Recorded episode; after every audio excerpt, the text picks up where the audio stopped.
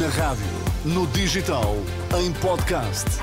Música para sentir, informação para decidir.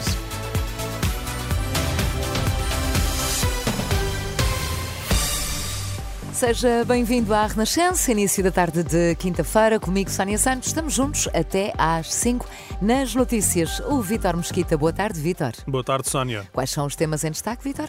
Contas de Pedro Nuno Santos. Se o Chega não contar para Montenegro, então a esquerda vai estar em maioria no Parlamento. Forças israelitas começam a operação no Hospital Nasser, no sul da faixa de Gaza. O Jornal da Uma, na Renascença, com edição de Vítor Mesquita. Em última hora, a notícia da aterragem de emergência de um avião da EasyJet que partiu esta manhã de Lisboa com destino a Paris, com 141 passageiros a bordo. O excesso de fumo na cabine terá obrigado à aterragem de emergência em Bilbao. É uma informação que está a ser avançada pelo jornal El Diário Basco. Segundo a mesma publicação, não há feridos a registar. A circulação de comboios na linha de Cascais está suspensa entre as estações questões Cais do Sodré e Alcântara, em causa um problema técnico numa catenária, informação hum, confirmada na Renascença por fonte da Infraestruturas de Portugal. O problema hum, já está a ser resolvido, não há, contudo, previsões para hum, o regresso à normalidade. Se o Chega não contar para Montenegro, então a esquerda vai estar em maioria no Parlamento. É a visão de Pedro Nuno Santos, que na última hora voltou a criticar a direita por não apresentar uma solução de governação estável para o país. Em declarações aos jornalistas, Pedro Nuno Santos refere que, segundo todas as sondagens, a esquerda é maior que na AD, aliada à iniciativa liberal. Como vamos vendo, há sondagens para todo, para todo gosto. Eu, eh, eh, nós temos esta contradição, porque o líder do PST diz uma coisa, o líder do Chega diz outra. Mas, eh, partindo do pressuposto que o líder do PST está a dizer a verdade e que não é não, há uma coisa que nós hoje sabemos: o PST exclui o Chega de qualquer solução de governo. Bom, e se nós olharmos, aí já não há diferenças entre sondagens. É claro que a esquerda é sempre maioritária quando nós comparamos com a AD mais a iniciativa liberal. Portanto, nós temos uma campanha em aberto, com a certeza de que a direita não se entende e não consegue oferecer ao país uma solução governativa com estabilidade. Pedro Nuno Santos mostrou-se ainda preocupado pelos hum, três detidos no âmbito da mega operação na Madeira terem saído sem qualquer hum, indício de crime depois de 21 hum, dias presos. E André Ventura considera perigoso que os políticos se juntem para pedir satisfações ao Ministério Público e à Polícia Judiciária. Em entrevista na Renascença, o líder do Chega reage com estranheza à libertação dos três arguídos detidos no âmbito da investigação, depois do Ministério Público ter pedido prisão preventiva. No entanto, Ventura sublinha o perigo da pressão sobre a justiça, defende que não faz sentido diabolizar a investigação investigação? Acho que era importante nós não diabolizarmos a investigação, porque nós passámos anos a dizer que era preciso fazer investigação e não haver medo de investigação e não haver politicização uh, da investigação. O, que eu acho aqui perigoso é muitos políticos se juntarem imediatamente como que a pedir a cabeça do Ministério Público e da Polícia Judiciária. Uh, e isso acho que é negativo. O líder do Chega, André Ventura, num excerto de mais uma das entrevistas eh, Renascença aos líderes dos principais partidos a caminho das eleições de 10 de março. A PSP do Porto anuncia a detenção de um homem de 20, 27 anos na Maia num caso de alegada violência doméstica, cujas buscas domiciliárias permitiram encontrar 3 quilos de cocaína, o suficiente para 15 mil doses individuais. Durante a operação foram ainda apreendidos 4.500 euros em dinheiro, uma arma de fogo e objetos utilizados usados na preparação e venda direta de droga.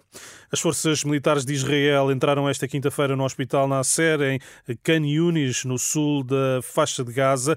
Segundo um comunicado citado pela agência Reuters, o exército israelita diz que vai conduzir operações de resgate. O objetivo é recuperar corpos de reféns detidos pelo Hamas. E Vitor, hoje é Dia Internacional da Criança com Cancro. O Instituto de Oncologia do Porto inaugura um projeto que dá um novo sentido às altas hospitalares no serviço de pediatria.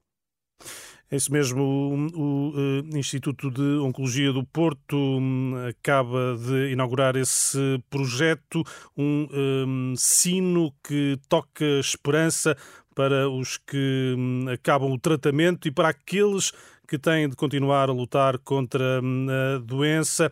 A reportagem é do jornalista hum, André Rodrigues. Criança com cancro. É difícil ser-se criança com cancro. Uma pessoa tem uma vida normal e depois para de ir à escola com muitas dores, é difícil. Tiago tem 11 anos. Em 2015, o IPO do Porto tornou-se a segunda casa. Foi três anos que eu vim para aqui. Com três Tens anos. memória disso? Tenho.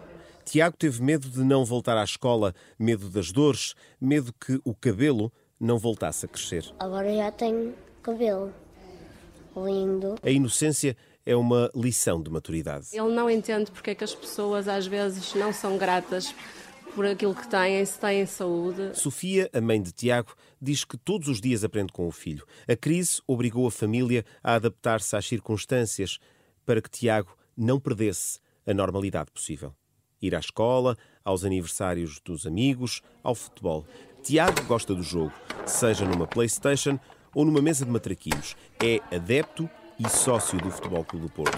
Foi ao Jamor ver a final da Taça de Portugal que o Porto ganhou ao Sporting Braga por 2-0. Valeu pelo resultado e por um encontro extremamente inesperado. Vocês também entrevistam a Joana Marques, não é? Ele acho que só falava da Joana Marques quando chegou a casa. A mamãe tirou uma fotografia com ela e esses momentos são momentos que o marcam. A doença como oportunidade para Tiago e para a família que enfrentou o receio e cresceu. Tem uma irmã com 3 anos. Abraça-se a ele, diz-lhe as coisas mais maravilhosas. Rita tem 18 anos, sobrevivente desde 2021. Eu entrei no IPO eh, em 2008. Lutou 13 anos contra uma leucemia linfoblástica diagnosticada aos dois anos e meio. Cada dia que passa e cada atividade que possa vir a fazer são oportunidades que podem nunca mais acontecer, posso não ter possibilidade de a voltar a fazê-la. O medo faz parte do dia a dia de um sobrevivente, mas não pode impedir que a vida aconteça. Lutar, vencer, celebrar. Na ala pediátrica do IPO do Porto há um sino que toca esperança. Querem anunciar a toda a gente que estão prontos para seguir a sua vida. Filomena Maia coordena o Serviço Educativo da Pediatria do IPO do Porto. Eles muitas vezes são os primeiros a dizer que vai tudo correr bem. Nós eh, damos-lhes sempre o exemplo de meninos, os meninos que estão bem, o nosso grupo de, de jovens e, jo e adultos que tiveram cancro na infância. Porque uma coisa é nós dizermos que as coisas vão passar, outra coisa é eles verem um adulto que na idade dele teve cancro e que neste momento estão bem, não é? Mas nem todas as histórias têm esse final feliz. Quando uma criança morre, ficam as memórias, ficam as famílias. Só eles é que sabem o que é sentir a dor de perder um filho. Mas aquela criança que partiu deixou-nos boas memórias. A boa notícia é a taxa de sucesso nos cancros pediátricos. Rita sobreviveu. Acabou. Acabou. Tiago ainda não sabe quando vai acabar. Estou na luta para poder tocar o sino depois.